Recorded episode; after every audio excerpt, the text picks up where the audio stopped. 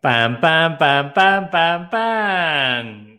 Ya está. Eh, hoy tengo delante, eh, digo delante porque tengo la suerte de vez en cuando eh, tomarme un café con esta persona que, a la que puedo admirar. El otro día dije en una charla que no admiraba a nadie que no conociera su trabajo y a la persona. Y a Dani le conozco, no al 100%, pero conozco muchas cosas de ambas. Daniel hijo bienvenido a casa. ¿Cómo estás? Gracias. Tenía ganas ¿eh? de traerte aquí, porque, tío, te compartimos llamadas, cafés, eh, WhatsApps con mierdas y digo, vamos a contar tu historia. Yo también he de decir, y eso es totalmente cierto, ¿vale? Llevo vuestra camiseta, me he lavado el pelo con vuestro champú, me, he ungido el cuerpo con vuestro gel sólido, o sea, es, me, mola vuestro rollo, no, no es peloteo. De hecho, cuando me lo dijiste pensé, oye, esto me invita por mi trayectoria o sortea entre la gente que compra eh, venir al podcast, ¿no? Pero sería otra, como comprador recurrente, eh, vente al podcast y cuéntanos tu vida. Sería la hostia. Oye, tenemos compradores recurrentes muy divertidos que no, no podemos decir. Esto no me ha pasado normalmente, pero hay algún futbolista, eh, jugador de baloncesto y tal, que sabemos que compra nuestra ropa porque al no llevar logo, eh, lo pueden llevar a eventos sin ir con una marca que no les patrocine. Me parece brutal, porque les he escrito y les he dicho, oye, que si quieres hacemos algo. dicen, no, no, si es que me compro vuestra ropa porque no quiero logos. Y digo, vale, vale, pues, pues venga, sigue comprando, ¿qué voy a decir? Yo como, o sea, me adelanto, ¿vale? O sea, yo tengo un problema que es que soy muy mal invitado porque tiendo a presentar yo, entonces me adelanto y te reviento el podcast. Eh, parte de lo que me gusta de Minimalism es que eh, yo empecé viviendo de la publicidad y digo, pero vamos a ver, ¿cómo voy a llevar el logo en mi cuerpo y además no me pagan? Tengo que pagar yo, esto no. Entonces yo no llevo logos, nunca he llevado logos de nada, eh, a excepción de las zapatillas, que ahí es, es, es difícil pero esa es mi, esa es mi norma, entonces encajáis eh, perfectamente. Encajáis mucho, sí, sí. Bueno, tampoco vamos a hablar de, de bueno, puedo soltar una, una, una, perlita que Dani casi fue inversor de Minimalism eh, al inicio del todo. No me dejaron. No me dejaron, lo siento, eso si queréis lo, lo, lo explicamos en otro podcast eh, ya más adelante, pero no vamos a hablar de eso, vamos a hablar un poco de la trayectoria de Dani eh, a mí me flipa la trayectoria de Dani, de verdad, eh, desde los inicios, que a mí me les ha contado a nivel personal muchas veces, hasta eh, vender a uno de los grupos más grandes de comunicación como esa 3 Media, vender Diario Motor hace ¿cuántos meses? ¿Mes y medio así?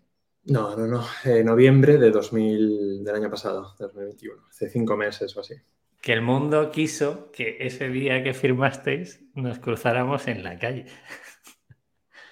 ¿Te acuerdas? Cierto, ¿sabes qué pasa? Yo ese día estaba eh, como, como un parto, ¿sabes? De, no sentí felicidad, sentí alivio porque el proceso es duro, ¿sabes? El proceso, un proceso así son muchos meses de, negociación, de estrés, que aunque todo vaya bien, es un coñazo.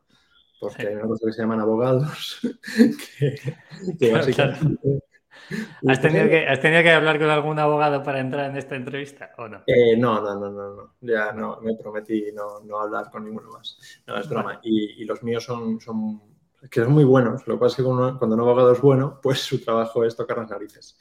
Entonces, por eso prefiero a Remo, que sé que lo habéis entrevistado. Y es como, mm, Remo, me gustas más tú, me entiendes más, habla tú con ellos. Trabaja con ellos y pégate con quien haga falta. Sí, o sea, son, son un son un mal necesario en estos procesos, ¿vale? Eso lo podemos explicar ahora también, ¿vale? Porque, porque muchas veces eh, traemos a gente que ha levantado rondas o incluso ha vendido empresas, pero dudo que haya alguien que le haya vendido un grupo tan grande. Ahora hablaremos un poquito de ello, pero antes vamos a ir al inicio. Antes de entrar a quién es eh, Dani, quiero eh, recordar a la gente que si alguien de alguna empresa quiere hacer ropa con su branding, con su logo y avalado como fabricamos en Minimalism, Fuel, que es uno de los proyectos donde Dani también está, está dentro. Ya han hecho camisetas con nosotros, por ejemplo, y Dani posiblemente en todas las mierdas que en el futuro se meta, a lo mejor hacemos algo juntos con la mayoría de ellos. obviamente, obviamente. Y he de decir que, que molan de verdad. Así que si alguien quiere, que nos escriban en el enlace de abajo. Es la única forma de patrocinar este podcast. Lo demás es aprender de Dani, que es para lo que hemos venido hoy. Dani, eh, ¿quién eres? No lo sé, no lo sé. Eh, es, me cuesta explicarlo, me cuesta explicarlo. Yo creo que todos tenemos un niño dentro y yo soy un niño que se lo pasa bien haciendo cosas y jugando y creando. Y, y ya está. Y, ese, y, a veces tardas en darte cuenta de eso, ¿no? Porque dices que eres emprendedor, empresario, y dices, no, a mí me gusta jugar, ¿no? No, no, jugar y crear cosas que sean útiles. Y lo que no existe o no funciona, hacerlo, ¿no? Que suena muy desde fuera, suena, y me dices, no, admiro tu trayectoria, pero la vendido a tres media. Joder, que igual es, o sea, la cifra no es pública, que igual es una mierda, ¿no? O sea, sí, no, no, pero yo te admiro a ti a nivel, más, más que a nivel empresario, te admiro a nivel persona. O sea, a mí las empresas eh, me parecen muy bien, me parecen muy divertidas, pero no veo al empresario sin persona, y mm. porque he visto a muchos empresarios solo ser empresarios, muchas personas solo ser personas, y ahí me gusta el mix. Entonces, admiro mm. más a la gente que es capaz de combinar ambas cosas. Yo creo que ese es el reto, ¿no? De, el reto de uno de los retos de nuestro tiempo, equilibrar la vida personal con la profesional y que ninguna de las dos te arrastre, ¿no? Y, quizás antes la tendencia era que la personal te arrastraba y no tenías capacidades en desarrollo profesional y ahora en nuestro entorno el, problema es el contrario, ¿no? Y cómo... ¿De qué te vas a arrepentir en 10 años? De, de no haber apostado suficiente tiempo y esfuerzo por tu proyecto o de no haber apostado suficiente tiempo y esfuerzo por tu, por tu vida personal. ¿no?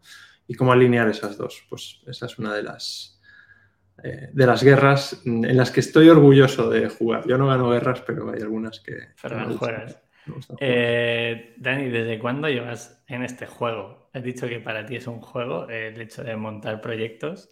¿Cómo empiezas a jugar y con qué empiezas a jugar? Uf, no te retomes, eh, no te vayas a año 8 de vida, por favor. Es eh, no. cabrón.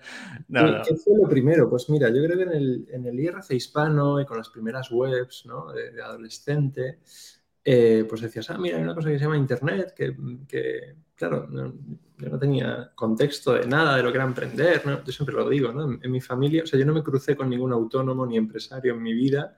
Eh, hasta, hasta después de montar mi propio proyecto, ¿no? Entonces, o sea, una... O sea, es, curioso, ¿no? Me preguntaron, ¿y en tu universidad qué modelos de emprendimiento había o qué había? No, no, no había nada. O sea, no, era al revés, ¿no? Y, y yo le contaba a la gente, ah, pues estoy haciendo una web pues qué pérdida de tiempo. Yo, ya, pero no es para ganar dinero, no creo que se pueda ganar dinero con eso. Lo que pasa es que me gusta hacerlo, porque no sé, porque creo que, no sé, me gusta hacerlo, ¿no? Entonces esa era mi, motivación, imagínate, ¿no? el, arranque. Y, creo que empecé, pues eso, eh, haciendo webs, haciendo cosas, canales en el, IRC hispano, eh, chorradas sin más. Eh, o, yo pensaba que eran chorradas, ahora visto en perspectiva dices, jo, pues, pues todo tiene valor, ¿no? Y, esto a quien, empieza, a quien empieza a veces, recuerdo un chico que me vino una vez, no, yo es que tengo una web de tractores, que claro, es una mierda. Tío, no sabes si es una mierda. O sea, de 16 puede Ser una mierda, mañana, ¿no? Igual, igual es el origen de, algo muy grande, o sea, y esto no lo sabes, ¿no? No, te creas que es una mierda, ¿no? Dani, yo tengo la frase grabada de una quedada que hicimos que dijiste, a mí me gustaba la tecnología, iba a empezar a eh, crear artículos, blogs o una web específica de tecnología, me vi que el mercado estaba bastante copado y empezaste a crear sobre motor. exactamente, así fue. En, 2003 abrí, mi blog personal, eh, que era simplemente rajando de los medios de comunicación porque no me gustaba el modelo. Eh, yo seguía gente como Antonio Ortiz, Nacho Escolar, bueno, los cuatro o cinco que escribían blogs en esa época. ¿no?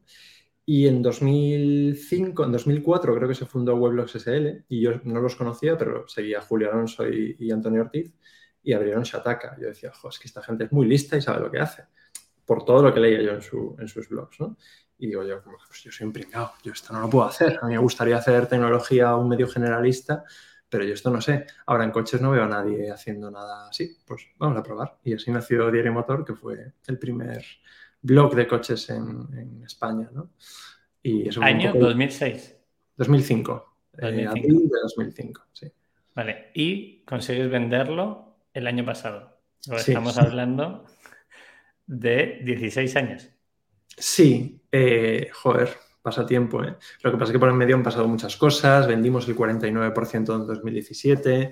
Eh, pasamos una fase de, decir, no, esto nunca lo vamos a vender porque lo importante es el equipo. Luego descubres que, hay un paternalismo absurdo e incluso perjudicial para el equipo, porque dices, joder, si, ¿cómo va a crecer el equipo si solo hacemos esto y, el mercado se mueve de otra forma? ¿no?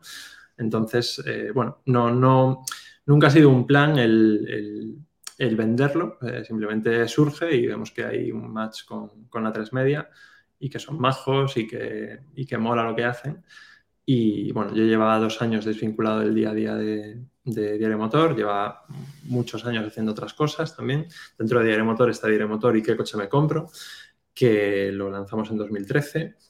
Eh, y es, es, un modelo muy distinto porque no es publicidad, es transaccional y una tecnología muy distinta, aunque son coches, pero son historias muy distintas, ¿no? Y, digamos, Diario Motor tiene más marca, pero los dos tienen, tienen peso y a nivel, eh, a nivel peso digamos, en la venta los dos tienen bastante peso, ¿no? Porque a tres media también interesa moverse en este mundo transaccional. Bueno, surge ese match.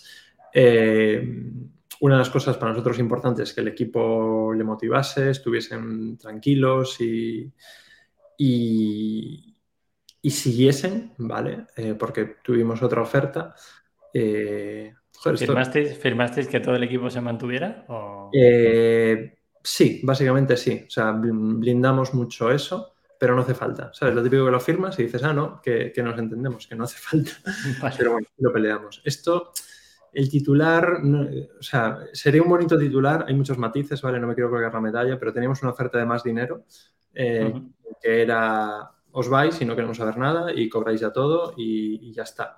Y podemos hacer lo que nos dé la gana. Y fue como, mm, no, no, preferimos preferimos que haya match, ¿vale? Luego hay muchos matices, ¿vale? Pero no, no quiero tampoco la medalla, pero, pero bueno, es bastante real esto. Para nosotros Para que la gente entienda en qué valores se mide una venta de este estilo, ¿me puedes dar un baremo? Aunque no me eh, digas el céntimo. Sí, te, puedo dar un, eh, te puedo dar un baremo. Es decir, además en medios de comunicación y... O sea, hay Vamos a ver. Uf, es que esto tiene, tiene tela. Dale, dale, eh, explica, o sea, todo lo que puedas explicar para que alguien, imagínate que en un momento dado, o sea, creo que es muy difícil que a tres media venga a comprarte, pero imagínate que alguien sigue creciendo y hay un medio en el que pueden invertir, etcétera. No es difícil, o sea, si hay match, hay match, no es difícil. O sea, a veces, a veces nos sorprendemos de lo, tenemos miedo, ¿no? a las grandes corporaciones y al final son gente con ganas de hacer cosas, ¿no? Entonces no, es difícil si tienes un producto que, encaje, ¿no? Y aquí pues hablo por, por, mi experiencia, no por ellos. Pero si alguien tiene dudas, que, me pregunte y les puedo hacer una, intro. Eh, vamos a ver, en, el Nasdaq, ¿vale? Que es las empresas de tecnología, no sé si, no, no controlo de bolsa, ¿vale? Controlo muy poco, pero eh, una vez ordené la cotización por ingresos, ¿no? Entonces, la que, tiene, la que tiene más ingresos relativo a su cotización, es decir, los inversores piensan que vale menos a futuro, era Staples, que es una, especie de papelería, ¿vale? O sea, es una tienda de papelería. Entonces dices, bueno, parece que tiene sentido porque eh, igual el papel no, no crece exponencialmente en los próximos años. Y en el extremo contrario están las empresas tecnológicas que no ganan dinero ahora, pero se cree que van a ganar mucho, ¿vale? Entonces, eh, las empresas de medios nos parecemos más a las de papelería que a las tecnológicas, ¿vale? Entonces, los múltiplos pues andan en entre 5 y 12, 13 sería un poco el, el, estándar, creo, de, medios de comunicación. Nosotros tenemos una parte transaccional, es ligeramente distinta, luego depende del sector, ¿vale? Pero al final es, es el punto de eh, de, múltiplos de EBITDA, ¿no? de múltiplos de beneficio, en cierto modo. O sea que para es... la gente lo entienda, es EBITDA positivo. ¿Siempre habéis dado EBITDA positivo en este tipo de negocios? Salvo, salvo abril, no, mayo de 2020.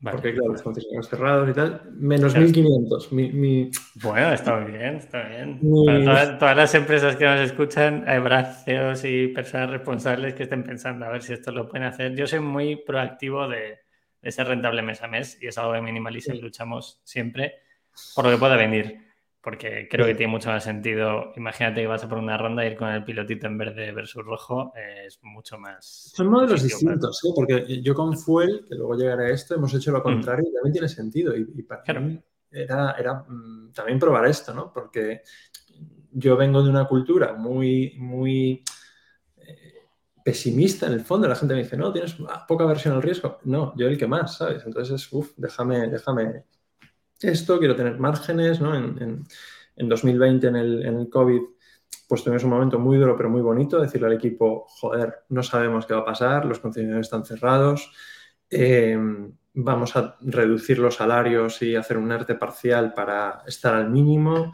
no ponernos en peligro. Eh, a todo el mundo le pareció genial, dos personas nos llamaron y nos dijeron, puedo vivir con menos de lo que me estás ofreciendo, ¿sabes? Nadie nos negoció. O sea, ahí es cuando dices, vale, esto es cultura, ¿sabes? Cultura es estar alineado con tu equipo y no contar bullshit y tratarlos bien y, y sentir que, el proyecto es de todos, pero no solo que quede bonito en la web, sino que luego... no, la frase típica de esto es una familia o un equipo, sino que realmente se refleje en actos, que ese sería el punto. Vale, para que la gente lo entienda es entre un 5, o sea, por 5 o por 12, EBITDA positivo, o sea, EBITDA del último año. Vale, vamos a dejarlo ahí, ¿no? El beneficio, sí, el beneficio del último año. Luego, es, interesante ahí la estructura de alinear incentivos, de decir, vale, pero ¿qué ocurre? Siempre es un fijo y un variable en función de lo que ocurra en los siguientes años, etcétera, etcétera. Y luego hay una complejidad ahí grande de, a nivel legal. Creo que son 300 páginas de contrato. Súper... Divertido, ¿eh? suena, apasionante ese contrato. divertido negociar eso para, mí, que normalmente o sea, firmo sin leer las cosas. Vale, Dani, ya hemos visto el inicio de Diario Motor, ¿vale? Empieza como un blog que es tuyo, eso crece a nivel de medios a todo tipo de verticales, o sea, ya no solo YouTube, sino también eh, blog. Explícanos un poco cómo crece y también cómo. Eh, a mí es una cosa que me fascina de ti, es, estoy con Diario Motor, pero me meto en otras cosas. O estoy haciendo no sé qué y mi cabeza me dice, bien, está bien esto, estoy consiguiendo esto, pero aún así esa, esa parte creativa yo creo que tú lo expresas muy bien con tema de negocios, es quiero seguir haciendo más cosas y quiero probarme otras cosas. Vete un poco en, la parte de Diario Motor, cómo va creciendo, cómo abrir nuevos canales y luego vemos un poquito cómo te vas metiendo otro tipo de batallas. Pues sí, bueno, Diario Motor lo monto con tres personas más que eran amigos, ¿vale? Dos se salen ya al principio y fue Oscar, que, que ha seguido como socio y sigue como socio y sigue en el equipo, ¿vale? Y es un poco mi, mi partner in crime desde, desde los 12 años que empezamos a programar. Él me enseñó a programar MS2 y dije, ah, ¿cómo mola esto? Eh, entonces, ¿cuál es la evolución? La evolución es, yo 2005-2011 estoy con Diario Motor a la vez que en Weblogs SL, ¿vale? Que es, que es una cantera de talento brutal y justo ayer cruzaba a Antonio Ortiz con, con, otra persona y le digo, mi primer y único jefe, y además un tío al que admiro muchísimo. Animo a la gente a que analice Weblogs, eh, porque es dueño de muchas cosas. Desde hecho yo metro, o sea, es, muy divertido verlo. Ahora lo he comprado Webedia, entonces, bueno, tienen ahí otra, otra, estructura. Pero sí, realmente lo que ocurre es en esa fase, yo digamos, es mi, aprendizaje, ¿vale? Eh, mi, quitarme mi síndrome de impostor y decir, ah, no, yo es que estoy en Galicia, aquí en una esquinita, no sé hacer cositas, pero no, pero no. En 2011 eh, me quedo solo con Diario Motor y, y ¿qué pasa? Que empiezo a hacer más cosas, ¿no? Entonces ahí montamos qué coche me compro en 2012, no, 2013.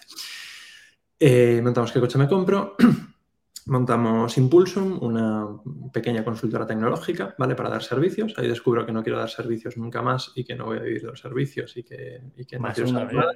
Yo tampoco. Le digo a mis socios que les regalo las participaciones, pero que quiten de mi foto ahí para que nadie se acerque a pedirme nada. Y me dicen, no, hombre, te pagamos. Y bueno, pues lo que queráis, pero de verdad, todo vuestro, no quiero saber nada. Pero quitarme la foto. Sí, sí, sí, sí, pero no por ellos, ¿eh? yo con ellos genial, pero, pero al punto de, ah, pues mira, ya que haces no sé qué, bueno, me voy a centrar. Eh, montamos Cibeta, que Remo lo contó en el podcast Contó algunas cosas que no son así exactamente porque dijo, no, es que Dani vio una empresa que dice, esta gente le encanta y quiero invertir. No fue así. Le dije, tengo esta oportunidad, no tengo claro, yo creo que es una mierda, pero joder, me apetece probar. y luego dijo, pero estás loco, no metas el dinero ahí. yo, pero, pero por probar, no sé, hemos venido a jugar, ¿no? ¿Qué más da? Y bueno, pues estás chalado, pero me uno a ti. y Dani, para que la gente lo entienda, eh, tú hacías, empezaste a hacer dinero con Diario Motor, entiendo que a través de tener un sueldo, no habías hecho venta de nada, sino era, mm. oye, voy ganando dinero, con ese dinero que vas ganando, entiendo que lo inviertes en cosas y además decides invertirlo en startups, ¿no? Y ahí empieza Cibeta.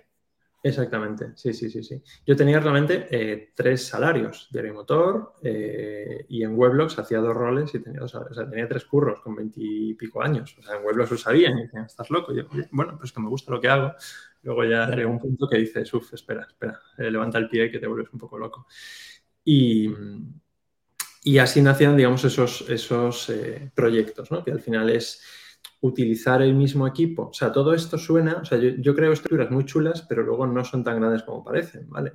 En el sentido de, ¿por qué montamos la empresa de servicios? Porque el que es ahora actual CEO de Diario Motor, eh, David García Artes, venía de una empresa tradicional con un sueldazo, porque era controlador financiero, gestionaba una empresa de millones de euros, ¿no?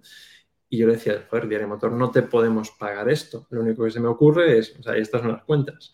Lo único que se me ocurre es, te ayuda a montar una empresa, a vender servicios, mm, digamos, te vas formando en la parte digital y así pagamos parte del salario a la vez que entras en Diario Motor. O sea, son todo cosas cogidas por los pelos. O sea, el sector de medios al final, ¿sabes? Suena eh, qué guay que has vendido a tres media el mega imperio. No, no, es todo mucho más cutre de lo que parece, sobre todo en los orígenes, ¿vale? Y esto es una lección súper importante que he aprendido en Way Combinator y nos lo contaba el, que era CEO de Twitch, ¿no? dices, joder, Twitch se ha vendido a Amazon por un billón, tal, Twitch es la hostia. Y él decía, ya, pero es que os voy a contar los inicios, ¿no? Y de esos inicios dices, claro, pasan dos cosas. A nivel, a nivel nota de prensa, pues claro, queda muy guay contar eh, los últimos años, ¿no? Y, joder, qué guay que lo has vendido. Entonces la gente dice, joder, es que este tío, vaya, vaya, ¿no? Pero la primera cena de Diario Motor fue en un kebab, ¿sabes? Éramos estudiantes muertos de hambre, que no teníamos la más mínima idea de que se podía ganar dinero con esto. O sea, también por poner las cosas en contexto, ¿no? Un puntito aquí para la gente que diga, Buah, el proyecto tiene que tenerlo claro desde el principio, no sé qué. Yo dudo que algo pueda estar claro desde el principio de nada, ¿sabes? Ese es el punto. Hay de todo, hay de todo, pero sí. bueno, te habrás visto mucho más que yo, posiblemente, entonces me fío más de tu criterio. Yo, lo que sé es que, joder, cuando yo empecé no existía el libro de, de Startup, no existía Google Analytics, no existían un montón de cosas, no existía, me imagino que existiría el Design Thinking, pero es algo que no, no, no había llegado aquí. Marco Saavedra, que tú lo conoces, eh, me decía, no, estoy haciendo esto, soy el único en España que lo hago y tal. Eh, entonces, ¿qué pasa? Ahora pasa lo contrario, ¿no? Hay el libro del emprendimiento y a mí me raya mucho el libro del emprendimiento porque digo, pero si emprender es hacer lo que no está haciendo nadie, ¿cómo, cómo me lo va a explicar un libro? Es cierto que hay un montón de patrones súper útiles, que hay un montón de información súper útil, pero si, si, si, si, lo llaman camino es que alguien ya lo ha recorrido. Esta frase la vi en un anuncio del metro de Nueva York y me dijo, hostia, es que lo define perfectamente. Totalmente, sí, sí. Vale, Diario Motor, eh, empiezas eh, a invertir, montáis el fondo Cibeta. Eh, ¿En cuántas empresas empezáis a invertir y por qué lo hacéis? Creo recordar en un café que tomamos que dijiste algo así como yo sé que estoy haciendo algo de dinero y quiero devolver algo al ecosistema o algo así me dijiste y dije, me parece muy interesante. ¿Por qué empezáis a invertir? Además de que Remo para mí me parece un puto crack y es una persona a la que ya lo dijimos en el podcast, ¿no? Es la persona a la que llamaría si me meten en la cárcel, pero que espero que no pase porque muchas cosas de esa cárcel depende de él directamente. Pero, eh, ¿por qué empezáis a invertir? ¿O qué sentís cuando hacéis la primera inversión? Sé que después han venido muchas, también hablaremos ahora de ello. ¿Por qué lo hacéis? Yo he hecho muchas, pero pequeñas, es decir, mm, no, quiero ponerlo en contexto. De hecho, eh, José Iglesias, que, es una persona con la que he trabajado mucho, que está en Techstars, lo conocí en una charla en la que dijo, porque claro, hay fonditos que meten tickets de 5.000 euros que son una mierda, y yo, eh, esto somos Tibeta, ¿no? Y no pasa nada. Y él me, me dijo, quiero trabajar algún día con este payaso, y nos llevamos muy bien desde esa. Eh, ¿Por qué invertimos? Pues, o sea, lo que te conté en aquel café, creo, es cuando empiezas a hacer cosas y te va medio bien, pero medio bien es gano más de lo que necesito porque necesito poco, entonces, ¿qué más da? Eh, he, venido a, probar cosas, pues tienes dos vías, ¿no? Ayudar a otros mediante servicios o invertir en otros, ¿no? Y fueron las, dos cosas que monté en aquel, en aquel momento. Eh, hay, un, hay un punto de, de aprendizaje, ¿no? Yo creo que con todo, el tema de inversores, y esto da para un monográfico, eh, digamos, eh, existe la percepción de que te colocas, o sea, que el inversor es superior a ti, ¿no? Cuando realmente, cuando realmente no, Es decir, hay un punto en el que nosotros en Cibeta lo que hacíamos era aprender. Es decir, si yo hubiese invertido en minimalismo, hubiese aprendido muchísimo. ¿Por qué? Porque estoy viendo cosas, ¿no? Entonces, no, no es algo en el que por invertir, eh, si alguien invierte en tu empresa te hace un favor, es al contrario, le estás haciendo tú el favor a, él, ¿no? Y, Y esto creo que es importante, ¿no? Para, porque esto una vez te pasas el juego lo ves claro y una vez estás en ciertos fondos lo ves claro y, pasas por Y Combinator y te insisten en en, esta actitud, ¿no? Esta actitud que es real, de decir, oye, no me estás haciendo un favor, no me estás regalando dinero, ¿vale? Y no hay una superioridad moral por ser inversor. De hecho, y esto tengo, tengo muchos amigos inversores, los respeto, sé que trabajan en fondos, pero digo, tú eres un funcionario, ¿sabes? No, no, ¿Cómo me estás explicando tú a mí lo que hacer, ¿no? Más allá de Yo he tenido alguna cruzadita seria con eso, ¿eh? eh muy seria. no, pero no tenéis ni puta idea de dónde vais. Ya, pero tú nunca has estado aquí, así que no me la cuentes. Y, ya no solo eso, sino, o sea, yo entiendo que, esto, y joder, eh, Carmen Pumariño, eh, Jaime Novoa, José Iglesias son hiper Ojo que a los, dos primeros les voy a ver en menos de un mes. A, tu, querida. Vamos a Santiago y a Coruña, así que nos veremos prontito. Qué bueno. Pues, pues joder, son unos, son unos cracks, ¿sabes? Pero, pero yo os lo digo, o sea, es el punto de, os metéis en una dinámica que, yo entiendo, eh, pero, pero es que es otro rol, o sea, al final es otro rol, ¿no? Y no es mejor ni peor. Pero que quede claro eso, ¿sabes? Que cuando hablas con un inversor es de tú a tú, no, no es, a ver si me haces el favor, ¿no? Creo que eso es, relevante y lo contrario es negativo para el ecosistema, ¿no? Pero bueno, me he perdido, me he perdido muchísimo. Nada, que cómo empezasteis con Cibeta. Muy claro en la parte de ayudar eh, mm. también creo que era una forma de canalizar un poco los proyectos que se iban entrando, ¿no? Porque tanto a Remo como a ti, eh, mucha gente, Remo lo ve por la parte de asesoría, la gente le pide de forma consultiva una serie de cosas mm. y tú estás un poco más expuesto, porque no sé si en ese momento ya estás en Meneame, ahora, ahora me, me, corriges. No, no, Voy, a, yo voy a, voy a dedicarme en este podcast a deshacer la posible imagen de éxito y llevarla a la realidad, ¿vale? Que siempre lo he contado de Cibeta, o sea, y, me, recuerdo que Remo, claro, se acuerda de cosas, pero no se acuerda de todo. O sea, ¿por qué nace Cibeta? Porque yo me voy a Londres en 2012, ¿vale? Me voy un mes porque digo, bueno, quiero que me dé el aire, estoy hasta las narices aquí de, España, ¿no? Y, total, como puedo trabajar en remoto, pues me voy allí a ver qué pasa. Allí voy a Google Campus. Yo era anti-inversión, porque te recuerdo que yo no sabía ni lo que era una empresa, entonces en 2012 no me había enterado cómo funcionaba el Venture Capital. Pero allí en Google Campus de Londres voy a una charla sobre inversión, ¿no? y hablan cinco personas de distintos perfiles y todas dicen, oye, no idealicéis la inversión, que, esto no os flipéis. Pero tiene sentido mm, a nivel técnico por crecimiento de valor en esto, en esto, en esto. Y digo, ah, vale. Entonces mola, pues voy a invertir en startups, porque no es generar burbuja para gente que no sabe hacer negocios rentables, ¿vale? Sino en ciertas ocasiones tiene sentido y, genera valor y, aumenta la conciencia global, que es mi nueva obsesión, porque lo he sacado de la, de la serie de We Crash, entonces la, frase que uso de coña, pero en el fondo va en serio, porque creo que tiene sentido. Entonces llego a España, eh, a Remo lo recojo en el aeropuerto y le digo, Remo, vamos a ver, eh, He visto un artículo de Paul Graham, el fundador de Y Combinator, que se llama Black Swan Farming, y he estado en Londres con esta gente. Entonces, eh, vale, la inversión tiene sentido, efectivamente. Eh, esto recuerdo, os recuerdo en 2013 no había nada en España, ¿sabes? O sea, por lo menos, digamos, no, nada, de lo que, nada de lo que hay ahora, para que la gente... Exactamente, exactamente. no quiero quitar mérito, seguro que había mucha gente y yo no la conocía, ¿no? Pero no había este, este no dabas una patada y sacabas eh, cinco fondos de inversión, ¿no? Entonces le digo, oye, quiero invertir, pero, pero yo tengo poco dinero. Y claro, no tiene sentido porque mm, una startup va a funcionar el 1%, el 10%, como mucho, ¿no? Entonces, ¿cómo lo hacemos diversificado? Y me decía, claro, no compensa, no sé qué.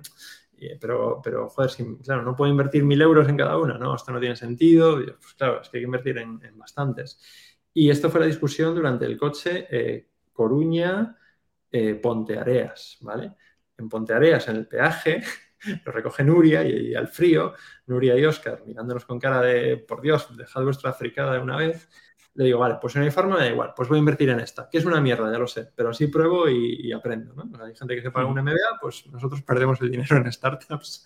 Es una forma tan lícita como cualquier otra. Qué bonito lo que acabas de decir, Dani. Sí, sí, sí, sí, O sea, yo he invertido en pocas y una de ellas, por ejemplo, es Totem, Eura, y el único objetivo es aprender un pelín. O sea, y, no, no, sé si sacaré dinero, pero creo que es muy importante la frase que acabas de decir. Hmm, exactamente. Ya, puedes y, entonces le digo, pues mira, voy a invertir en esta, que efectivamente al final no invertimos eh, por aprender. Y me dice, bueno, pues me dice Remo, pues mira, estás chalado porque eso no tiene sentido, pero venga, yo también pongo dinero. Yo ahí es cuando le digo, ¿y si nos juntamos unos cuantos más y así ya conseguimos diversificar? Y Remo, pues venga, llama a Gonzalo Ruiz, o sea, ahí es la, historia que cuenta, ¿no? Pero el origen no es cómo mola yo también entro, no, esta es un truño, pero da igual, por la risa yo también entro. que hay que hacer. Vale, montáis Civeta, ¿en cuántos proyectos invertís más o menos? ¿En cuántos, aquí duda, cuántos proyectos has invertido a través de, de Civeta y en cuántos has invertido a nivel personal? Porque según has ido creciendo, mm. entre comillas, creciendo o haciendo algún out de, empresas, sé que has invertido a nivel personal en alguna. Sí, pero en poquitos. ¿Sabes qué ocurre? Con el tiempo me he dado cuenta de que esto es un truco para los emprendedores, ¿vale? Tener un inversor es eh, tener a alguien al que no podrías pagar muchas veces y ponerlo a trabajar gratis para tu empresa y además paga a él, ¿vale? Entonces, esto es muy chulo, pero como inversor de tickets pequeños dices, joder, pues que no me compensa, ¿sabes? Eh, entonces, eh, realmente como a mí lo que se me da bien más es crear cosas de 0 a 1, ahora estoy buscando la estructura, y ahora llegaremos al presente, de cómo ayudar, pero no, yo no entro en rondas maduras, digamos. ¿Por qué? Porque, tampoco tengo tanto capital. Entonces, eh, digamos, en esas rondas estás con fondos de inversión que tienen una estructura, los que sí les puede ser rentable, pero, pero no a mí por un ticket pequeño, ¿sabes? Porque al final mm, es, un tema. ¿Qué es un ticket pequeño para ti, Dani? Para que la gente haga. Entiendo que está entre 10, 5 o 10. Sí, 5, entre 5 y 20. Es, Vamos, o sea, bueno, pequeño, Como ya si te entras en 5 al año ya son 100.000 pavos, que la gente puede... Invierto mucho, o sea, estoy muy poquitas, ¿eh? muy poquitas. Pero por eso, porque no es, no es un tipo de inversión eficiente a nivel personal. Es decir, la gente, en, o sea, como aprendizaje sí, como inversión no lo es. Eh, no sé, hay gente que sabe mucho más que yo de esto, ¿vale? Pero al final tú inviertes 5.000 euros en una empresa que igual hasta dentro de 10 años no sabes ni siquiera si vale algo o no. Entonces, es un tipo de inversión útil. Pues mira, si utilizas el 10% de tus ahorros, pues vale, pero no es un tipo de inversión recomendable salvo que ya seas un fondo de inversión que gestionas cosas de otra forma, etcétera, etcétera. Son las cosas que aprendimos en Cibeta. No compensa hacer un fondo de inversión pequeño. Eh, y esto es algo muy tonto, ¿no? Y la regla que le explico a todo el mundo. Si, tú tienes eh, unos costes, Remo decía que no tenía costes, efectivamente, pero esto es a base de trabajar gratis. Si tú tienes 10 eh, millones de euros, que me parece muchísimo, igual sobre ese capital cobras un 2% de comisión, un 3%, me lo invento, ¿vale? Entonces, eso son eh, 30.000 al año, si no estoy haciendo las cuentas, ¿no? Sí, está bien, eh, entonces, eso te da para, no te da ni para una persona, abogados y oficina, ¿no? Entonces dices, ah, 10 millones, ¿cuánto es? Ya, pero no, no da para eso. Y para montar un fondo eh, hace falta bastante más, ¿no? Entonces, bueno, es un poco el, bueno, si alguien que nos escucha está pensando en montarse un fondo, pues que ya sepa que mejor, eh, ya que dedicas energía, levanta un fondo con más capital que un fondo con menos. En principio, en principio sí, pero ya os digo, si alguien está pensando en, levantar un fondo, que no escuche el podcast, que escuche de alguien que sepa más. Eso es, totalmente de acuerdo. Eh, darle al pause e iros a otro. Eh, a otro, aquí a otro. Yo lo siento mucho. Yo estoy aquí aprendemos cómo montarlo, pero ahora no sé cómo montarlo, ¿vale? Porque no es mi guerra. No es mi guerra. Que es una de las cosas que... Sí.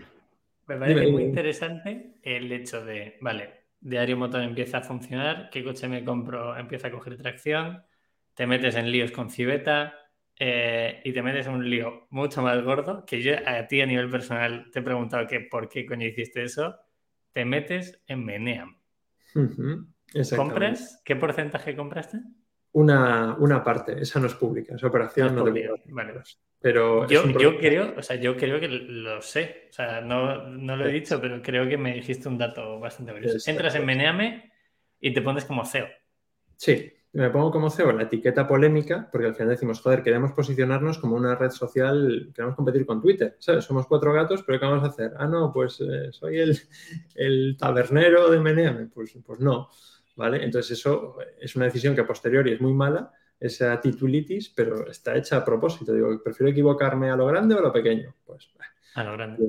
Pues, a lo grande, nos equivocamos a lo grande, en plan, pero, pero sois unos flipados, y, que no, hombre, que queremos, queremos hacer algo guay. ¿Por qué entro en Meneame? Porque volviendo al Dani de 2003, que, no le gustan los medios de comunicación y cómo se hace, que cree que tiene que ser distribuido, que cree que no puede haber una concentración de poder, que cree que hay ciertas dinámicas de medios que, no molan y no están incentivadas con los usuarios, pues en 2005 sale Meneame y digo, joder, ¿cómo mola esto? Yo ya leía Barra Punto, que era un poco, un precursor cultural en cierto modo de Meneame. Eh, y, y es un proyecto que me encanta a nivel conceptual. Obviamente es un proyecto que es lo más complicado del mundo. Es decir, tiene los problemas regulatorios de un banco facturando menos que una frutería, ¿vale? Es lo que siempre decimos. Pero aún así merece la pena. Entonces decimos, joder, mm, eh, Ricardo y Benjamín buscaban a alguien que, intentase hacer las cosas de otra forma y, tuviese experiencia en esto, querían un poco pasar de etapa y les decimos, vale, no, no, no va a ser la mega compra, ¿vale? Pero... Mm, esto es lo que tengo y, y, me lo estoy jugando. Y ahí sí fue una apuesta pues, para lo que tenía relativamente alta, ¿vale? Pero no, no en, términos grandes, ¿vale? Sino decir, joder, pues me lo juego porque creo en este proyecto y creo que se pueden hacer las cosas distintas.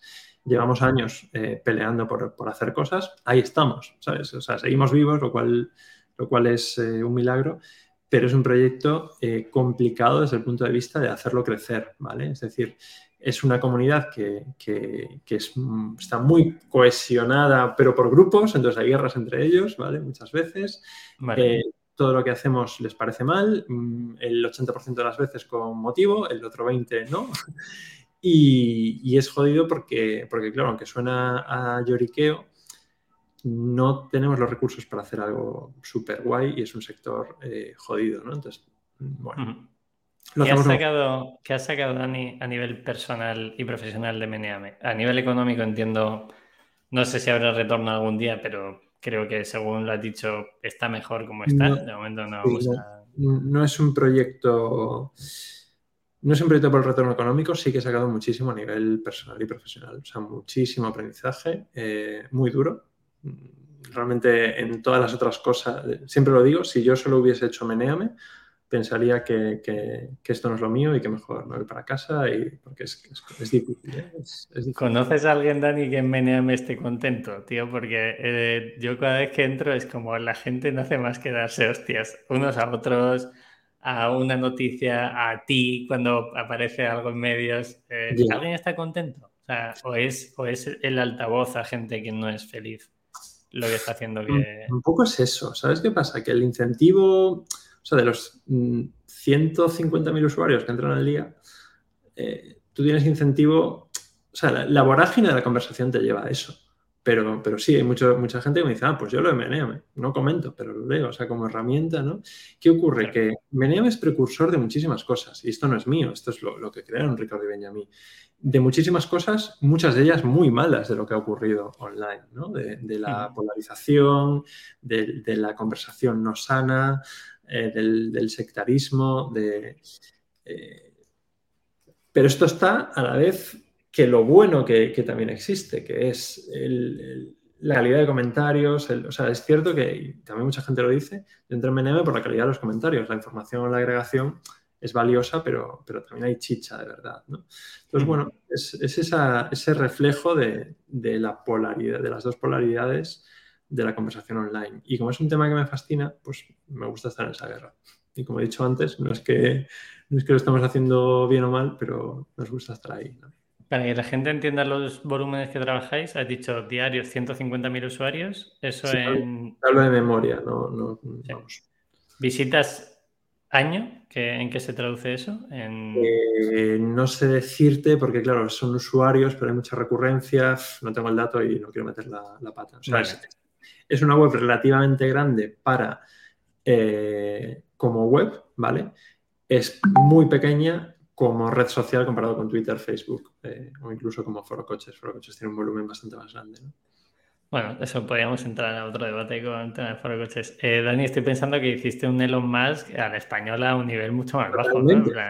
Te lo juro que eso eres, un, eres un visionario de verdad, ¿sabes? No, no había caído de esto. Es, es como Elon Musk dice, ah, pues eh, me juego el 30% de lo que tengo de controlar Twitter. Bueno, pues yo hice lo que me convenía, ¿sabes? la escala, pues tienes que borrar muchísimos ceros. Pero... Claro, claro. Oye, pero mira, cada uno a lo suyo. Eh, habrá otro que diga, bueno, me, compro la cafetería de la de casa, que lo hablábamos fuera de micro. Decir, bueno, pues yo sí. este es mi sueño, me compro la de abajo. Esto es un medio, ¿no? Y, con, el tema de no controlarlo. O sea, para mí no era cambiarlo. Para mí es, joder, cómo solucionarlo y, mejorarlo, ¿no? Bueno, al final, al final hay mucho ego, tanto en, me iba a comparar con Elon Musk, pero paso, ¿sabes? ¿no? O sea, hay mucho ego en todo el mundo, no quiero hacer la comparación. ¿Cómo gestionas ese ego, Dani? Porque entiendo, habrás pasado por fases, ¿no? Entiendo que muchas de las cosas que hayas hecho las has hecho por ti, otras a lo mejor las has hecho por ego. Eh, ¿Cómo traduce el, ego Dani Sejo? Creo que es muy complicado, más allá de idealismos, deshacerse de eso y separarlo, ¿no? Yo creo que es más aceptarlo y ponerle luz, ¿no? Y, decir, ¿por qué estoy haciendo esto? Mm, y sobre todo, ¿qué historia me cuento sobre mí mismo para hacer o dejar de hacer algo? Y eso es una cosa que le llevo dando vueltas eh, mucho tiempo, ¿no? Y, fíjate, una, reflexión interesante en la venta. Eh, bueno, yo ahí estaba en, Fuel, digamos, como co-founder full time, ¿vale? Fuel es Ahora entramos ahí para, que nos cuentes. Y, recuerdo que en Semana Santa eh, de, 2021, eh, digamos, ya teníamos como esas dos ofertas en, borrador encima de la mesa, ¿no? O dos intenciones.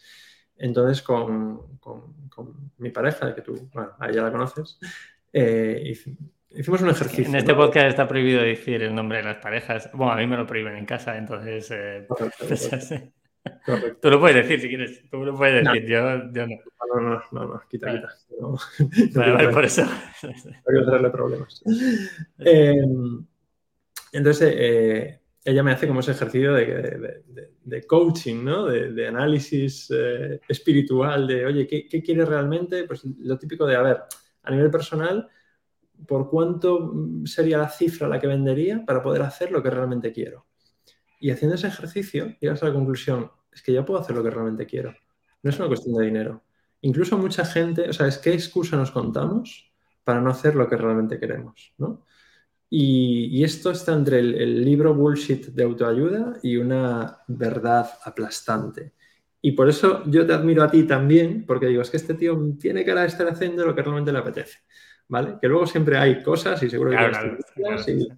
Pero digo, joder, no sé. Y, creo que eso es un ejercicio que hemos hecho muchos, o sea, todo el mundo inconscientemente con el tema del COVID, ¿no? Cuando, cuando la vida te pega ahí una pequeña sacudida, te lo planteas. Y, y, una de las cosas que descubrí, por ejemplo, es que como a mí me cabrea mucho la gente que da charlas de emprendimiento, pero no es emprendedor, o la gente que vive de dar consultoría o la gente que vive de dar servicios, porque hay una parte de, ego brutal que digo, es que si fueses bueno estarías emprendiendo, no dando charlitas ni haciendo charlas. No lo yo eso, Cada vez que alguien me pide una consultoría o doy una charla, digo, pues es que no tendría que estar aquí, tendría que estar trabajando. Y, un poco la, la conclusión a la que llegué fue, joder, pues lo que me apetece en esta etapa de la vida, ya que llevo 16 años liderando los proyectos o co-liderando los proyectos que he hecho, pues me apetece estar un poco más tranquilo.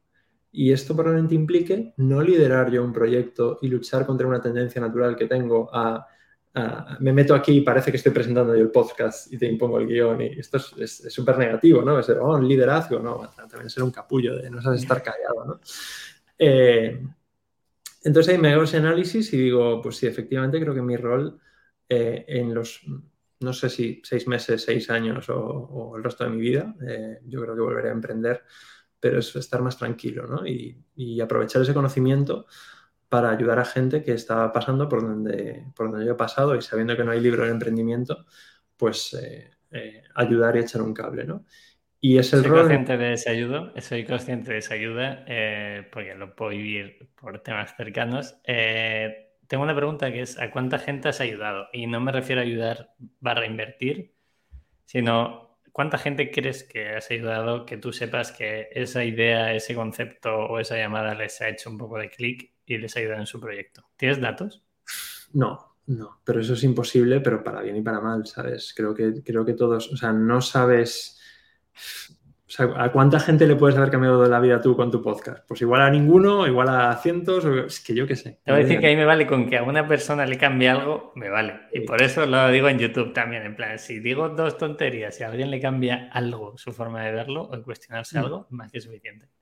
A mí me, a mí me asusta eh, lo contrario, cuando a veces alguien me viene y me dice, jo, es que he hecho esto porque te escuché en una entrevista hace años y me inspiró mucho. Y yo, pues no me acuerdo qué dije, porque dije eso, ni si ahora lo pienso, pero bueno. Gracias. Para adelante, ¿no? Eh, pero no, no, lo sé, no lo sé. Eh, tampoco tanta, ¿eh? Tampoco tanta. O sea, no, no me relaciono con tantísima gente. Soy más. Bueno, eso está bien. Ahí es un poco más reservada esa parte. Vale, volantazo eh, a nivel profesional. Vamos con Fuel. Estás diario motor, sigues ahí, porque en ese momento que empezáis Do y tu Fuel, seguías en diario motor, sigues en Meneame, posiblemente sigas en otro tipo de cosas, Tibeta como asesor, consultor o, o founder, eh, y te metes en Fuel. Sí, Fuel, eh, o sea, a Edu lo conozco en Cibeta, él tenía 19 años y digo, este tío me cae genial y es un genio, ¿vale? Y yo a Edu, o sea, él tiene una actitud de hacer algo grande y hacer algo guay, con una cultura guay, entonces se empapa un poco también del tema cultural, ¿no? Que, eh, bueno, que tratamos de, hacer en Cibeta, decir, oye, esto no, es un, no somos gente estirada, que no, somos gente que venimos aquí, ponemos las cartas encima de la mesa y venimos a pasárnoslo bien, ¿no? Y es algo que a mí me funciona en la vida porque casi nadie hace, y es que a mí me sale, ¿no? Y es como todo el mundo, y creo que tú también tienes esa transparencia, ¿no? Eh, de decir, oye, pues esto es lo que hay, ya está, no, no trato de venderte otra cosa, ¿no? y, y yo a Edu le digo, oye, me flipa lo que vas a hacer, porque además creo que tanto por potencial como por valores, eh, coincidimos, entonces si alguna vez montas algo, quiero invertir. Es más, si quieres ya te doy la pasta y ya cuando lo montes, ¿sabes? Te lo vas pensando, porque me da igual lo que hagas, creo que va a molar, ¿no? Y, él me propone, bueno, ¿y por qué no montamos juntos? Y yo, joder, pues de venir de esa frustración de medios de comunicación en el que hay que medir cada euro, que todo es complicado, que todo, ¿no? De decir, pues para tener los problemas de un banco, me monto un banco. ¿No? Un poco la conclusión. ¿Por qué no? Y, es un punto de aprendizaje, decir, oye, pues mm, los proyectos que tengo están funcionando y atendidos, ¿vale? Y, voy a probar esto. Venía de una etapa muy jodida en mi vida, ¿vale? Me entró una depresión ah, asquerosa en 2018, en parte porque intenté montar un proyecto de educación y no me salió, y fue mi gran frustración. Y sigue siendo mi gran frustración. Ahora estoy haciendo un borrador ahí. Vale. Dani, ¿cuántas veces has fallado? Eh, es que éxito o fracaso es muy jodido de medir. ¿eh? ¿eh? según lo midas, pues siempre he tenido éxito o también siempre he fracasado. Es que es, muy subjetivo. Tú te pones tus métricas de lo que es. Para mí no pasármelo bien es fracasar. obviamente, pues dices, tienes que tener un mínimo para vivir. Pero si cubres eso, a partir de ahí, ¿cuál es la métrica? ¿Sabes? Mm, vender una empresa por 100 millones y ¿sabes? No sé, ¿eres más feliz con eso o eres más feliz disfrutando en lo que haces en el día a día y, pasando tiempo por tu perro, con tu perro? No tengo perro, pero me encantaría pasar tiempo con Tiene gatos, tiene gatos, Sí, sí, sí, bueno, son, ahí familiares, ¿no? Eso sí, sí, me gusta verlos. Vale, entonces Fuel, os lanzáis los dos, eh, Fuel va cogiendo tracción, tracción hasta el punto de que entráis en Y Combinator, eh, ¿Alguna cosa más que me olvide yo de que habéis hecho Fuel? Porque tanto Edu como tú vais a, escote, o sea que... Muchísimas. O sea, en Fuel, ha sido un aprendizaje brutal para los dos. Eh, hemos lanzado en un momento muy difícil, ¿sabes? o sea, lanzamos dos días después del estado de alarma. Eh, no, Sí, tres días después. Lo retrasamos un día. Yo dije, esto no se retrasa. Ah, ¿Qué, pandemia global ni que nada. Estamos en casa, pero hay que avanzar igual. ¿Qué medios ni qué medios llenos de noticias con gente muriendo?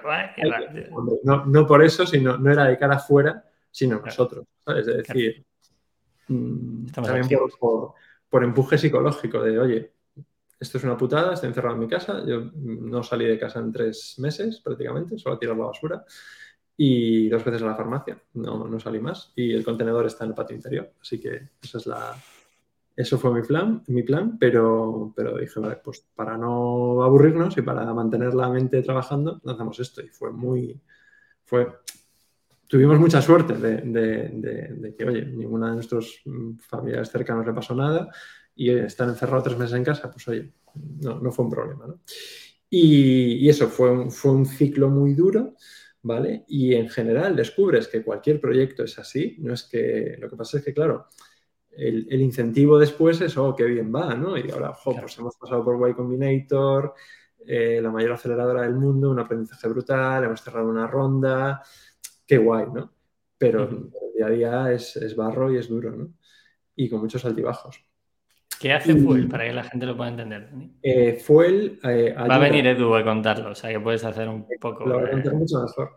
Eh, es una herramienta de gestión de gastos, es decir, en vez de utilizar la tarjeta del banco en la que tienes que recibir un, escanear un ticket, que si pasó el gasto, que si perdió la factura, que si no sé qué, digamos, automatiza todo eso y ahorra un tiempo eh, valioso, ¿no? Y es un poco el resumen. Lo hacen muchas más cosas y una visión mucho más compleja, pero eso Edu lo va a contar mucho mejor. Perfecto. Ahí decides dar un paso, entre comillas, atrás por creo que es algo que, a lo mejor tu aprendizaje puede ayudar mucho a la gente que, esté en ese punto de vengo con un estrés bastante heavy, lo que decíamos, ¿no? nos vimos en la calle y casi tú no te acordabas de haber estado conmigo, eh, vienes de un momento personal donde ha demandado mucha energía de ti ese proceso de venta y ahí eh, decides que a lo mejor tienes que parar un poco, ya no solo porque ya has vivido esa eh, depresión o quiebra en 2018, sino porque a lo mejor a nivel personal lo necesitas. ¿Cómo vives ese paso? ¿Cómo, cómo te afecta y cómo lo, llevas en tu día a día?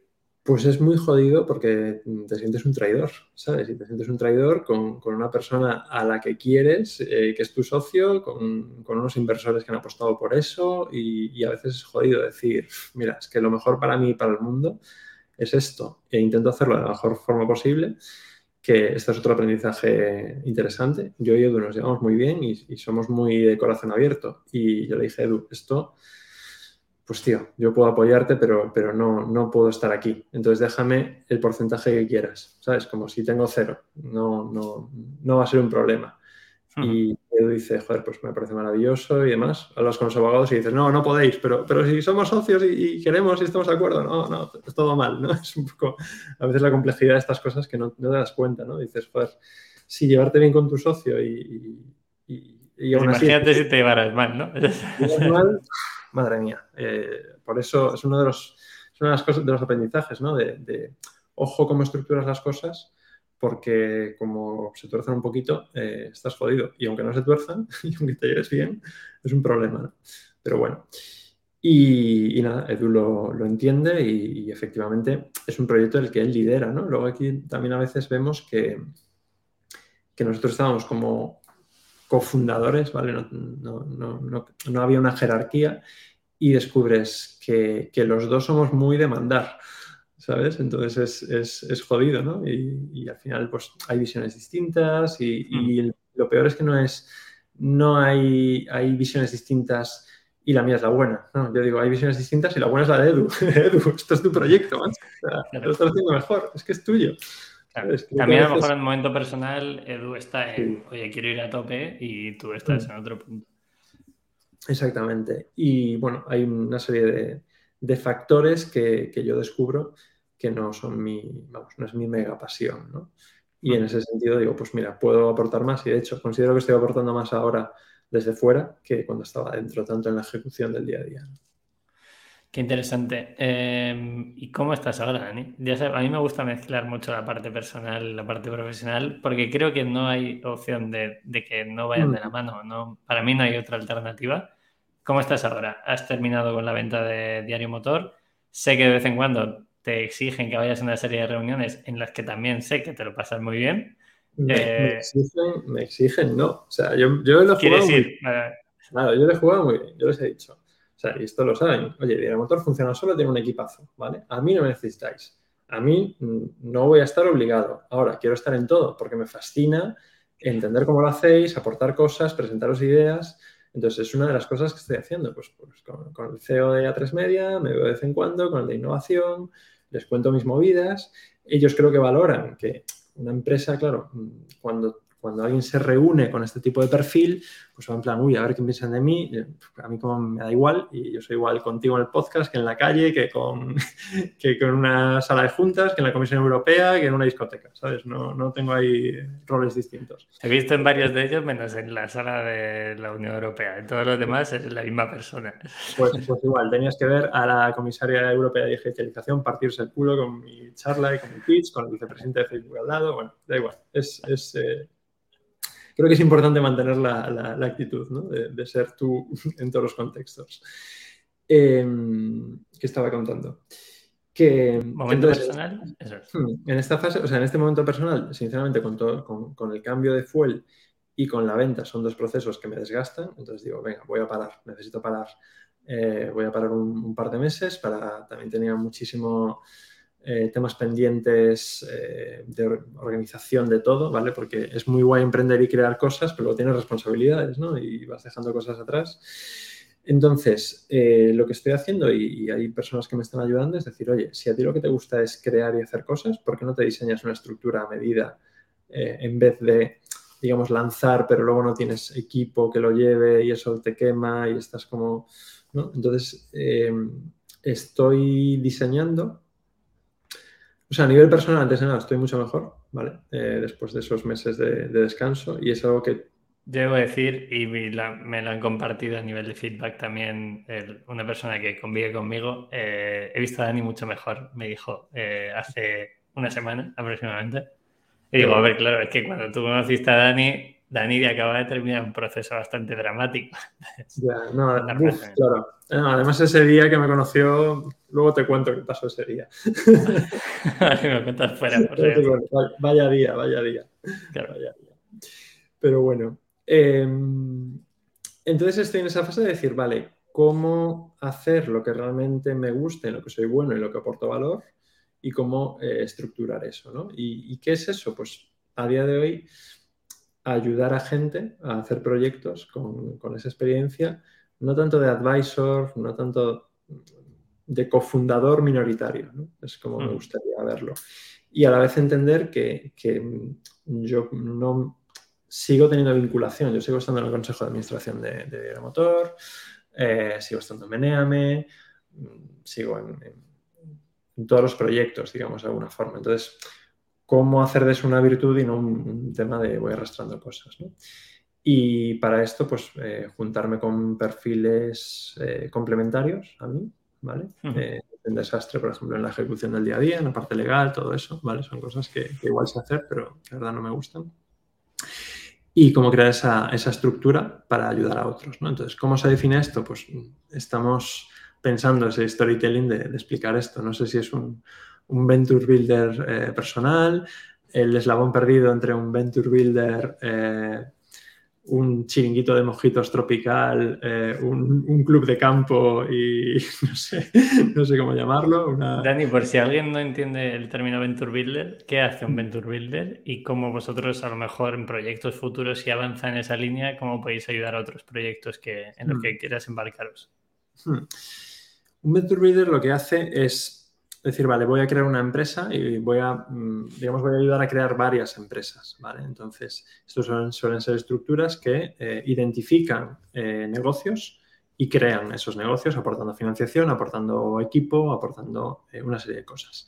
No es mi idea, ¿vale? Mi idea no es decir, ah, no, vamos a hacer una estructura que maximice el número de empresas o capital. No. un poco lo, que hemos definido es, van a ser pocos proyectos, somos minimalistas en ese sentido, ¿no? No, queremos, no queremos escalar una estructura, desde luego no es nuestra, nuestra idea. Luego, dentro de cinco años, ah, no, pues tienes a 20 personas ahí, bueno, nunca se sabe. Pero la idea es eh, vivir tranquilo, trabajar en proyectos preferiblemente de, impacto positivo para el mundo, ¿vale? Dentro de eso, pues tenemos una, escala.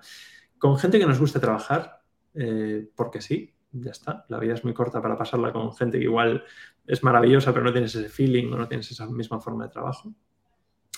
Y, con un componente de también proyectos que nos apetezcan, ¿no? Decíamos, pues, montar una cafetería, bueno, pues eso no va a ser un proyecto, pero el, concepto por las risas, ¿vale? Entonces, eso es, Hay, hay, uno de los proyectos que dices, pues no sé si tiene sentido o no, pero, pero por las risas quiero ayudar a esta gente a hacerlo, no me lo paso bien con ellos y ya está. ¿Tiene nombre ya o no? O sea, yo, yo, lo sé, pero pero para la gente, ¿se puede buscar? O sea, ¿tenéis web y eso o esto es una ficha al aire de momento? Tenemos Entropic con y.xyz. Vale. Eh, no hay nada. Lo pondré en la descripción. Igual, cuando lo publiquéis, pues ya pondremos algo. Y esto viene del concepto entropía, ¿no? Que el, premio Nobel que lo descubrió lo define como un elemento de orden con un elemento de caos. Yo soy el caos, entonces necesito gente que ponga orden. Y Gus, que es otro de los socios, es, es más caos que yo todavía está en Miami, tiene un montón de aventuras, es un tío muy divertido, que tenemos una forma de trabajar muy, muy, muy similar. Eh, es, alguien que te pone de buen humor. Y, al final es eso, ¿no? Trabajar con gente que te ponga de buen humor al verle la, cara. ya que tiene que trabajar, por lo menos que sea algo divertido. Vale, Dani, tengo una pregunta a nivel personal. ¿Quieres decir algo más de Entropic? Eh, ¿hacia, dónde, ¿Hacia dónde puede derivar?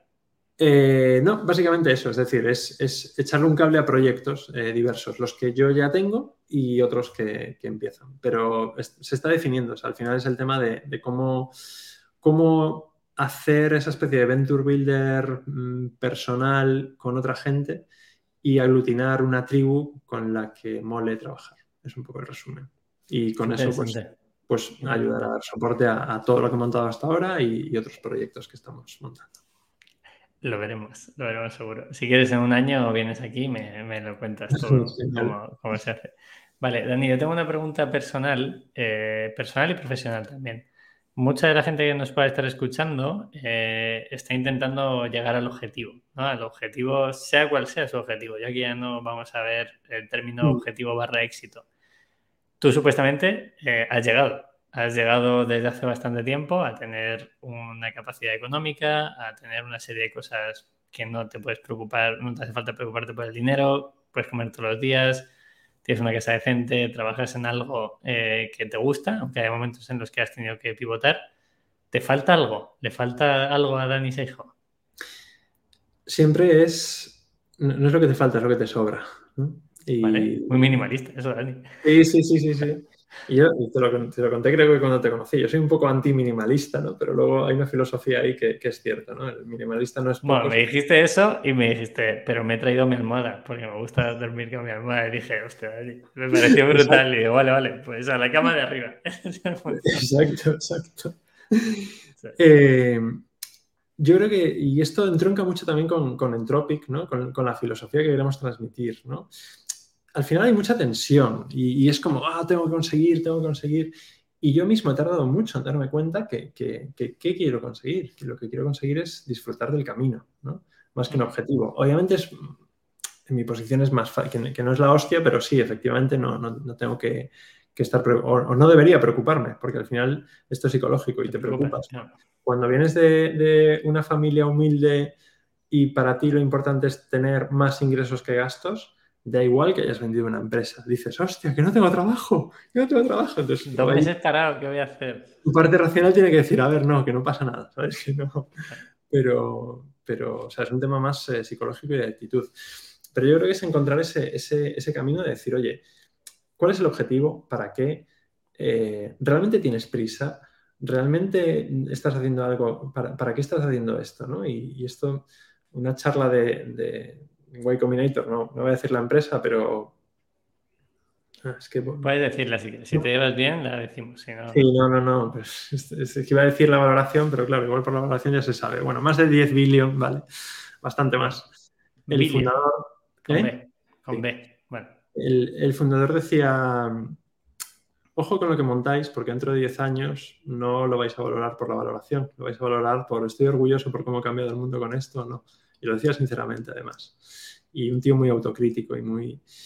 Y creo que es eso, ¿no? El, decir, yo tengo una frase que digo de, coña, que es el dinero es commodity, sobra y, en cierto modo no he entendido cómo...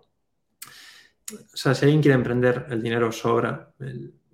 lo imprime el, Banco Central Europeo, ¿vale? Es, mentira. No, no, el dinero a nivel personal, pero todo este tema de valoraciones y demás. Entonces, eh, al final es a qué quieres dedicar tu tiempo y tu vida. ¿no? Y, eso es coherente con lo que, con lo que quieres realmente. Eh, hay una disonancia dentro de ti con lo que estás haciendo porque dices, no, es que hago esto, pero hago esto porque luego voy a hacer otra cosa, pero luego ya hago lo que quiero. Y dices, joder, ¿y por qué no haces lo que quieres ya? ¿no? Y a veces esa, esa ansiedad, esa prisa, esa, esa vorágine que, que, yo soy el primero en dejarme llevar por ella, pues llega un momento en el que dices, espera, esto no significa no hacer cosas, y no significa no hacer cosas grandes, pero pensar qué cosas, ¿no? Y por eso por eso creo que mi, aportación al mundo a, día de hoy puede ser comerle la oreja a gente para hacerle esa pregunta, para decirle, oye, ¿por qué estás montando esto en vez de montar otra cosa que sea mejor para el mundo o para ti? ¿no? Y, por qué tiene que ser grande si a lo mejor no es coherente contigo? ¿O por qué emprender o por qué hacer cualquier otra cosa? ¿no? ¿Qué es lo realmente coherente con, uno mismo y con la forma de hacer las cosas? Interesante. Dani, si tienes que decir a alguien que esté montando un negocio a mí no me gustan las verdades universales ni me gustan los consejos universales, pero de una persona que lleva 16 años jugando, como has dicho al principio del podcast, ¿qué puedes recomendar a alguien, además de que disfruten del proceso? Que eso, por ejemplo, yo en YouTube lo suelo decir siempre, de esto no vale para nada, esto no sé qué va a pasar con Minimalism dentro de 20 años, yo me lo estoy pasando bien hoy, No, no quiero saber qué pasa mañana. Mm, ¿Qué consejo le das a alguien que esté montando ese proyecto en cualquiera de las fases? Porque hemos visto que las fases, la medición de esas fases es totalmente relativo. ¿Qué, qué consejo puedes dar a alguien que quiera montar algo en el momento en el que esté? Qué jodido es eso, ¿eh? Depende mucho de la persona. Lo primero que, diría es que no hay ni puto caso a los consejos. Los consejos no es un... Si, si, yo fuese tú, no, si, si, tú fueses yo harías eso, pero tú no eres yo, por tanto igual para ti lo coherente es hacer otra cosa. Eh, que no tenga miedo a probar, ¿no? dentro del, respeto y no, tocar, las narices, que no tenga miedo a probar, a preguntar, y, abrirse, ¿no? Abrirse a uno mismo y a los demás y poner las cartas encima de la mesa y decir, oye, pues no es te vendo X, es me pasa esto y, estoy haciendo este proyecto porque tengo este, este trauma infantil o porque me mola o por lo que sea. Y esta es mi motivación. Y a ser auténtico con uno mismo, ¿no? Y con los demás. Yo qué sé. Y luego a nivel formación, pues eh, es, curioso, y es una frase de, mi pareja, tú sabes que está muy metida en ese tema, ¿no? De, hmm. información es commodity, lo relevante es el entorno de aprendizaje. Y esto es cierto, ¿no? Cuando dices todo lo que aprendí en Way Combinator eh, está en YouTube.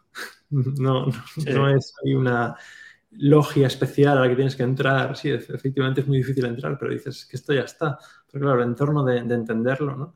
Entonces, ahí hay, programas, eh, eh, Startup School de Way Combinator, es gratuito. No, dices, me parece el mejor programa de formación que puede existir y es gratuito. Lo siento por todos los que se quieren dedicar a vender formación, y, incluyendo Entropic, porque igual hacemos formación, pero es que... Claro, Yo, yo, también doy clase de vez en cuando, está bien. Es la leche, o sea, es la leche. Obviamente, por lo que decimos, los relevantes generales en torno al aprendizaje, pues que la información para montar un proyecto grande está ahí. Otra cosa es, ¿quieres montar un proyecto grande o no? Pues igual no, no sé. Y luego prueba error y divertirse jugando. Y sobre todo, analizar también cuáles son las motivaciones, ¿no? Eh, y, porque a veces es fácil quedarte de funcionario toda la vida con lo que no quieres, pero también igual es demasiado fácil quedarte emprendiendo si realmente lo que te pide el cuerpo es otra cosa. Y esto es mi aprendizaje del último año. Lo que, lo que yo necesitaba era descansar, entre muchas comillas, ¿vale? Porque al final, uh 10 proyectos, pues tampoco es descansar, pero, pero bueno, eh, en eso en eso estamos. Y al final, hablar con gente, hablar con gente que te inspire de alguna forma y con la que compartas valores. Como tú, si yo por eso me he montado un podcast, para, sacar información de gente. pues esa es la actitud. Ese es el punto.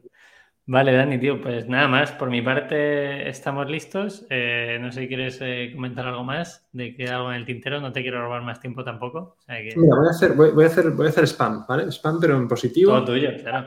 Spam de, en parte de minimalismo. Unas cosas que me... Unos problemas que estoy pensando cómo resolver, ¿vale? Por si alguien que lo escuche dice, ah, pues yo tengo esto se me ocurre hacer esto. La recomendación en Internet está rota, ¿vale? Es decir, si tú buscas mejores cafeteras en 2022 hay una serie de contenido que está generado por granjas de contenido que de gente que no ha probado nunca una cafetera y no valora algún café, como el de Minimalism, ¿vale? Como el de Sira Coffee. Eh, que soy un friki del café y es el ejemplo que pongo. Esto ocurre en cosas más chungas, como si buscas mejores oftalmólogos España porque tienes un familiar que ha perdido la vista, como ha pasado a alguien de, mi equipo, ¿no? y, digamos, este modelo está tan roto que yo digo, joder, eh, cuando todo el mundo miente o, hace contenido sin alma, ¿qué valor tiene el que hace contenido con alma? Y uno de los patrones que veo interesantes en este sector es lo que hacéis vosotros, de decir, oye, esto es mi empresa, aquí fabrico, eh, esto es mi coste, esto es el... dices, qué guay, ¿no? Y, por eso mola. dices, no, no me estás contando una peli de mejores camisetas, no sé qué. Mm. Y ese es un sector que tiene que ver con lo transaccional que es algo que, estamos explorando con A3 Media, que tenemos un, pequeño laboratorio interno de, ver cómo hacer cosas. Pero, digamos, para mí es, muy interesante pensar cómo ayudar a, la gente a comprar mejor con un comparador, con un, no lo sé, ¿vale? Eh, pero con ese componente de decir, mm, realmente estoy aportando valor y realmente estoy fomentando una compra responsable, no tanto un maximizar la compra, sino cómo aportar valor eh, al usuario. Y esto es el spam de una de las cosas que, le estoy dando vueltas con, un par de personas, decir cómo hacer esto, ¿no? Y intentando ayudar. Y como sé que mucha gente te sigue y, y probablemente comparte esa filosofía, pues si alguien tiene alguna idea o proyecto, pues encantado. De que te escriban. Dejamos el, dejamos tu enlace a Twitter, por ejemplo, para no dar el mail mejor. Eh, yo creo que es más fácil por Twitter. Y oye, nada más, Dani, mil gracias, tío. Eh, creo que vamos a quedar para comer la semana que viene o para cenar, así que nos veremos en persona, que siempre se agradece más. Eh, me encargo yo de invitar, no, hay ningún problema. Eh, a todos y a todas los que he llegado hasta aquí, mil gracias. Compartir con vuestros amigos, amigas, queridos, pareja, quien queráis este podcast, que es la forma de que se haga un poquito de bola y sobre todo de que aquellas píldoras que para vosotros y vosotros aporten valor de la experiencia de Dani, pues esa persona a quien se lo enviéis también aportará valor. Dani, ¿algo más? Nada más. Mil gracias por, por existir. Gracias a ti, tío. Un placer. Eh, nos vemos muy pronto y nada más. Un abrazo a todos y que paséis muy buen día. Chao, chao.